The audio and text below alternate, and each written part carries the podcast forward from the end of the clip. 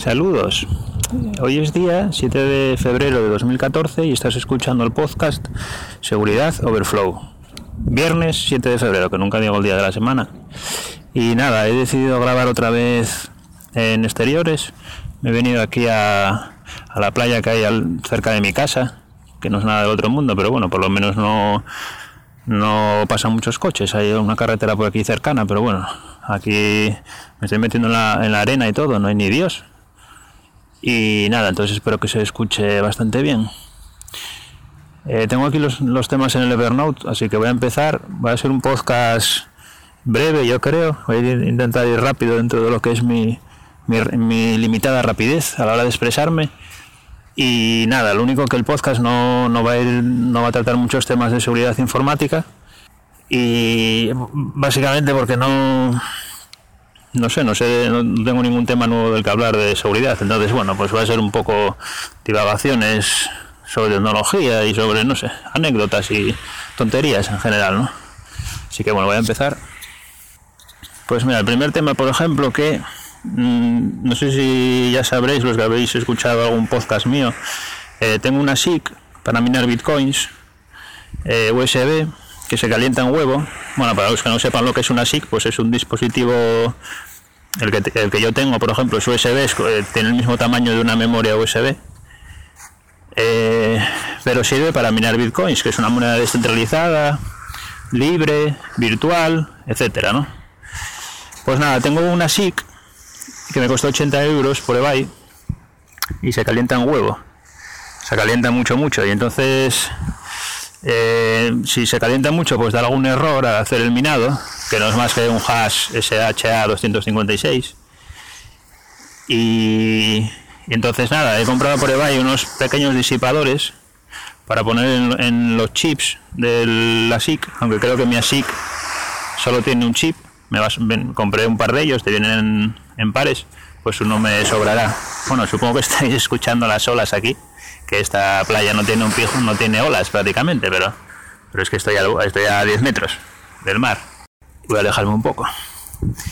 Y entonces nada, me compré los dos disipadores que ya te vienen con una pequeña pegatina que la quitas y tiene la pasa térmica y lo pegas.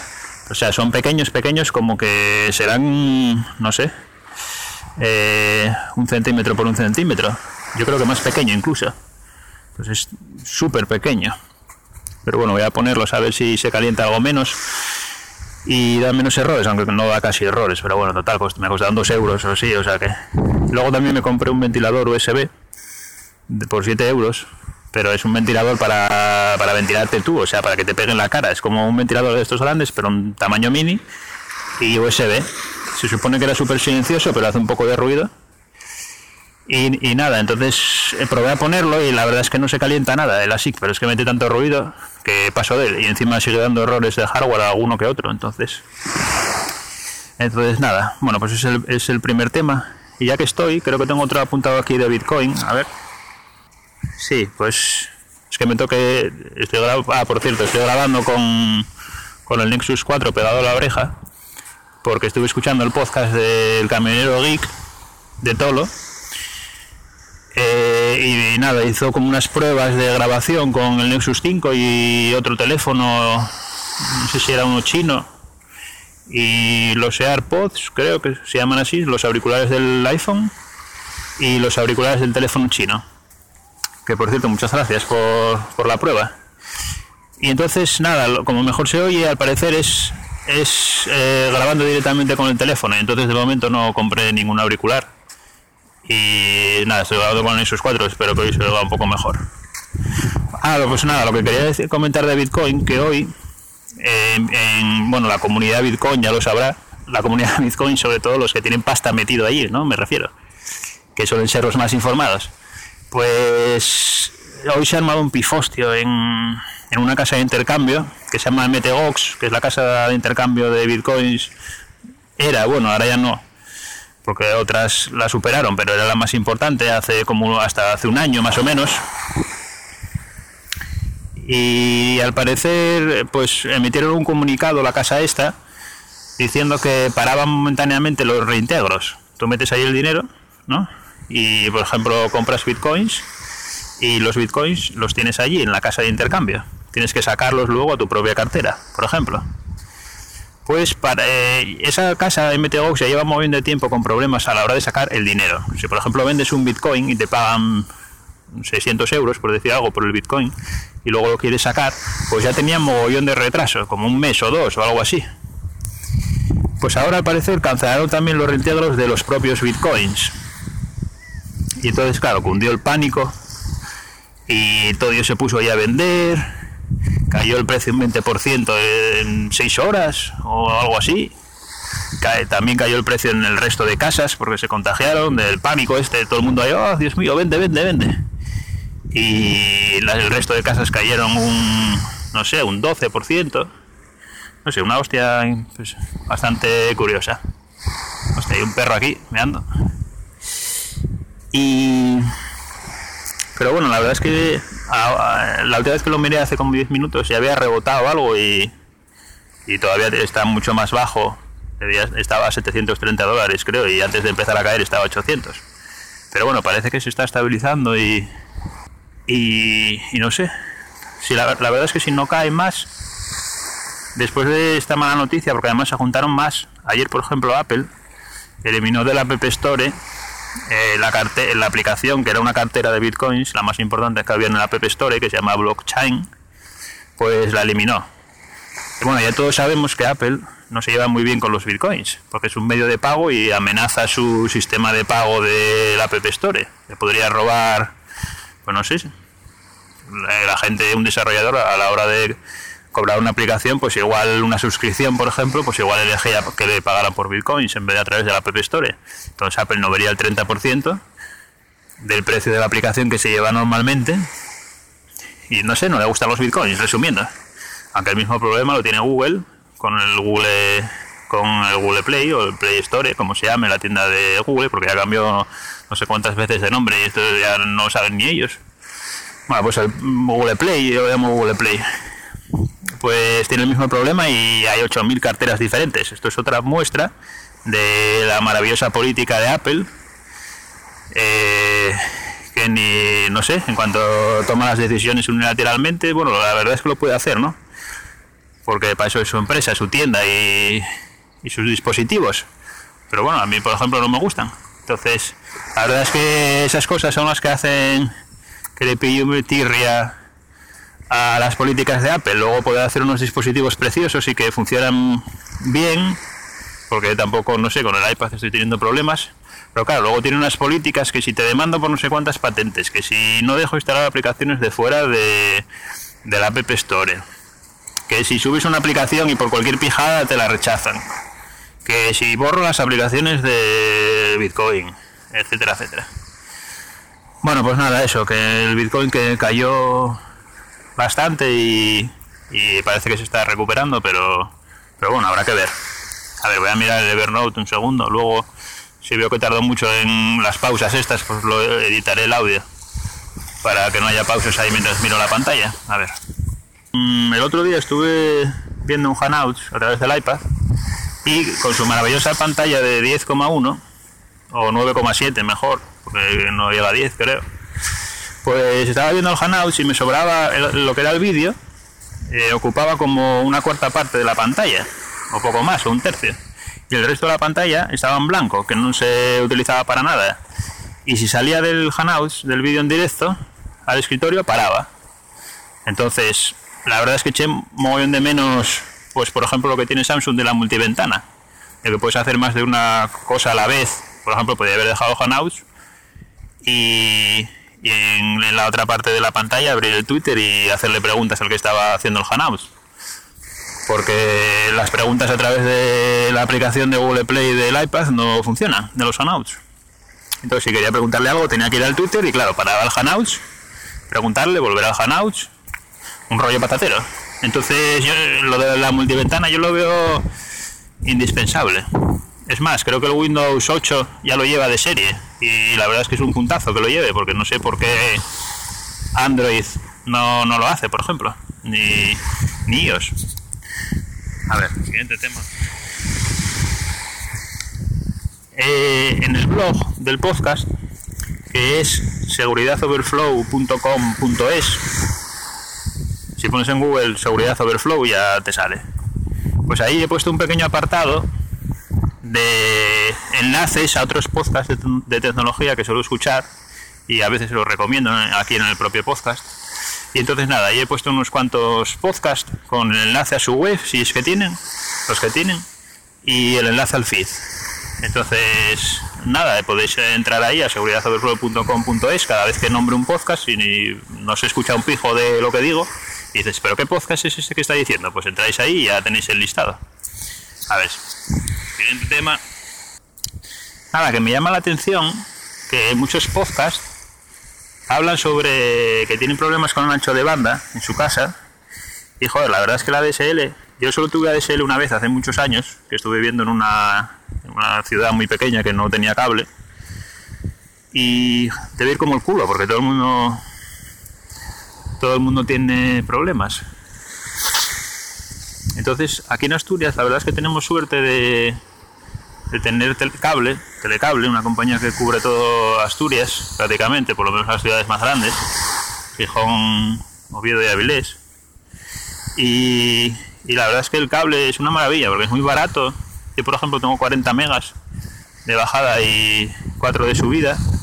Es muy estable siempre me da, por ejemplo, 7, milisegundos de ping al propio servidor de telecable y siempre que hago un test de velocidad pues siempre me da 40 de bajada y 4 de subida. Y por un poco más tienes 100 megas de bajada y 10 de subida creo y por un poco más tienes 200 megas de bajada y, y 20 de subida. No sé si el de 100 megas son 40 y pico 43 euros y el de 200 megas menos de 50, creo, 49, 48, entonces chollo. Y no por ejemplo, creo que también va muy bien. R, la de Galicia, que no sé si ya cambiaré de nombre o, la comprobó no. Y. ¿Cuál es la.? Ono, ¿no? Dije. Ono compró Yastel también, creo. Ahora Yastel, escuché que iba a sacar. Eh, una conexión de 200 megas simétricos. 200 de bajada y 200 de subida por nada, súper barato. Entonces, la verdad es que la DSL parece que es un poco ya de la prehistoria, ¿no? La verdad es que los que tenemos cable, pues es una suerte. A ver, siguiente tema. Lo que comenté en el último podcast de que Android había desarrollado una funcionalidad nueva, que era que cuando vas, por ejemplo, con una aplicación por la calle, con la pantalla encendida, como, como por ejemplo el Google Navigator, esta del GPS de Google, pues si tienes configurado el teléfono para que eh, te pida un ping al encender la pantalla, pues si vas con esa aplicación y apagas la pantalla y la vuelves a encender, eh, no te pide el ping y se desactiva el botón de multitarea y no te deja desplegar la barra de notificaciones. Y en cuanto intentas salir de esa aplicación te pide el ping, es como una medida de seguridad. Entonces se lo comenté a un amigo mío que tiene un iPhone, yo te flipaba ahí, mira Android, lo que tiene y tal, no sé qué. Una funcionalidad nueva que es muy, está muy bien porque es de seguridad y te permite apagar y encender la pantalla sin que te pida el ping. Y luego sales de la aplicación y te pide el ping y no puedes acceder a nada hasta que metes el ping. Yo todo flipado y me dice, no, es que el iPhone eso ya lo tiene. Y yo ya lo tiene. Si yo tengo el iPad y yo da igual qué aplicación esté usando. O sea, da igual. Yo si apago la pantalla y lo haciendo me pide el ping siempre. Siempre. El iPad, por lo menos. Entonces, nada, si alguien tiene el iPhone 5, si sabe si, si puede comprobarlo, le suena o algo que esto es así, porque igual se lo olvidó mencionar a mi amigo, porque es un poco así, tiene un poco de venía fanboy, ¿no? No mucho, pero, pero un poco sí. Entonces igual se le olvidó mencionar que tienes que tener el jailbreak, por ejemplo, y un tweak puesto o algo. Entonces nada, si alguien puede hacer la, la comprobación esa de un iPhone 5 y me lo pone por Twitter o algo, pues nada, encantado. Porque ya digo que en el iPad 4, por ejemplo, aunque tenga el... Es que claro, yo en el iPad no tengo el navegador, pero bueno, tengo el... El de los mapas de Apple. Pero claro, no tengo el navegador GPS, entonces no sé si con el navegador GPS sí que lo hace. A ver, siguiente tema. Pues que estoy buscando una aplicación para el iPad de correo electrónico y porque la que trae por defecto no me convence, ni la de Gmail, ni todas las que probé, probé alguna, porque no hay ninguna que te permita sacar el listado de correos, pero lo que son los temas solamente, el subject, pues no, no hay ninguna que te ponga el listado de, de subjects en pantalla completa. Siempre te pone una columnilla ahí de mierda.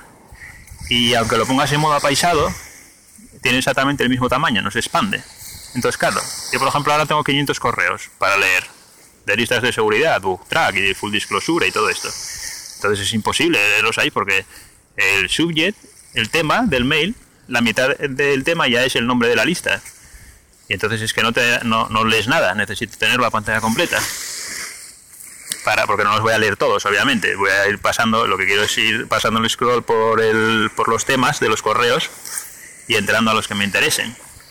Y entonces nada, si alguien sabe si alguien sabe alguna aplicación, me bajé 5 o 6 para ver si alguna lo tiene, pero todavía no las probé. Pero si alguien sabe alguna aplicación que lo tenga, pues si, me lo puede decir por Twitter, que el Twitter, mi Twitter es arroba segoverflow, seg de seguridad, seg overflow, SEG overflow.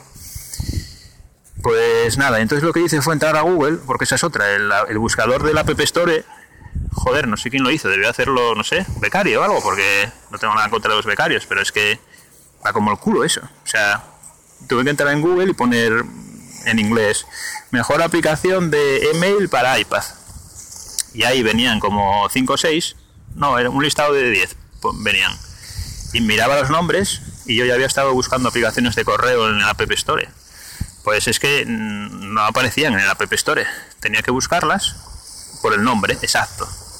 ¿Y pero qué buscador es este? Es mío. El buscador de la App Store, la verdad es que es, es un poco lamentable para encontrar algo ahí. Bueno, siguiente tema. Bueno, los dos últimos temas y ya acabo. Eh, a ver, ¿cuál era? Ah, que estuve. Nada, un hecho gilipollez. Que estuve viendo una película el otro día de Disney. Son las películas que me molan a mí, ¿no? Las de Disney, las de Final Feliz. La verdad es que están, no sé, están guays. Pues estuve viendo la de Brave, creo que es Brave la Indomable o algo así. La niña está eh, rizosa, pelirroja. Y creo que ya la había leído hace tiempo, porque la película esta ya tiene como tres años o así. Pero me hizo gracia porque había como tres clanes, ¿no? Y estaban como medio enfrentados entre ellos. Aunque bueno, en realidad no estaban enfrentados, pero bueno. Y entonces había un clan que se llamaba Clan Macintosh. Y digo, hostia, ¿Clan Macintosh? Y claro, como Disney compró Pixar y todo esto, pues supongo que sería un homenaje, aunque no sé si lo harían antes de que muriera Steve Jobs. Pero sí, sí, me hizo gracia. Clan, eh, Clan Macintosh. Y luego tienen otra frase también que en medio de la película dicen lo de ¿por qué no te callas? del rey. Están discutiendo, ¿por qué no te callas? La verdad es que está, está simpática. Y el último tema que tengo es que OVH, que es un es una empresa que tiene servidores dedicados en Francia, que es una de las más grandes del mundo.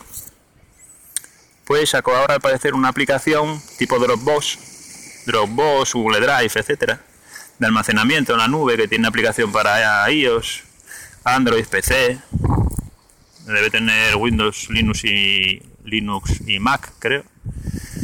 Pues nada, que la verdad es que está bastante económica porque mm, gratuitamente tienes 25 gigas y luego, eh, y luego por un euro tienes 100 gigas, con un euro con IVA incluido.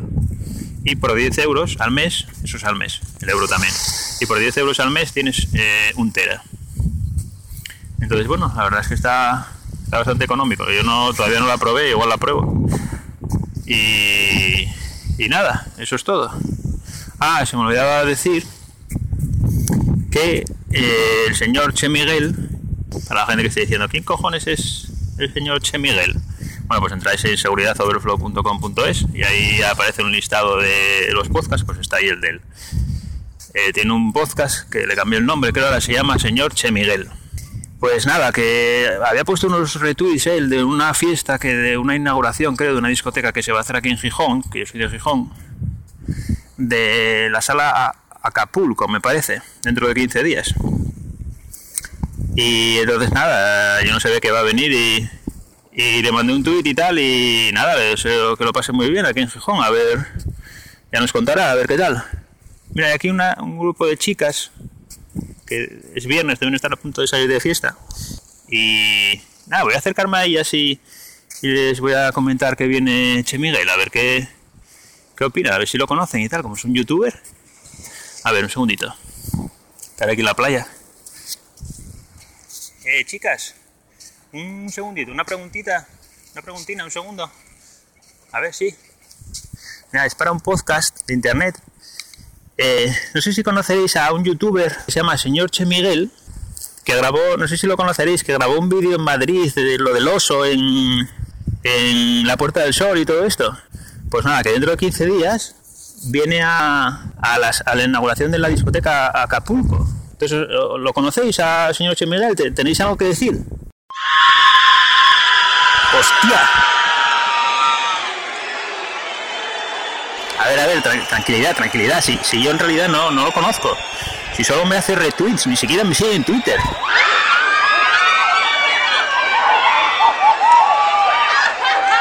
A ver, porque están los ánimos muy, muy caldeados por aquí. A ver, voy a preguntarle a esta chica. Eh, tú, por ejemplo, ¿cuántos años tienes? 28.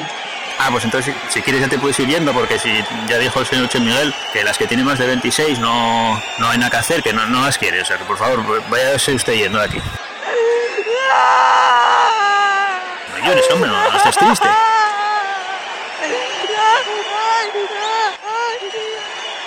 Parece que se aleja caminando. Pero, ¿pero qué hace? No te metas en el mar, no te metas en el mar, que te vas a ahogar. Dile que tienes 25 y medio, que igual cuela. A ver, que, no cunda el pánico. Voy a, voy a ver si puedo llamarlo y a ver si os puede decir unas palabras para calmaros, tranquilas. A ver. Chemi, Chemi, que se, armó aquí la de Dios. Dije que ibas a venir a Gijón y, está esto descontrolado. Puedes, no sé, diles unas palabras. A ver, voy, a poner el, el- el teléfono por aquí por un altavoz y a ver si les puedes decir unas palabras para calmarlas. A ver, a ver, un segundito. Que va a deciros unas palabras, tranquilas, a ver.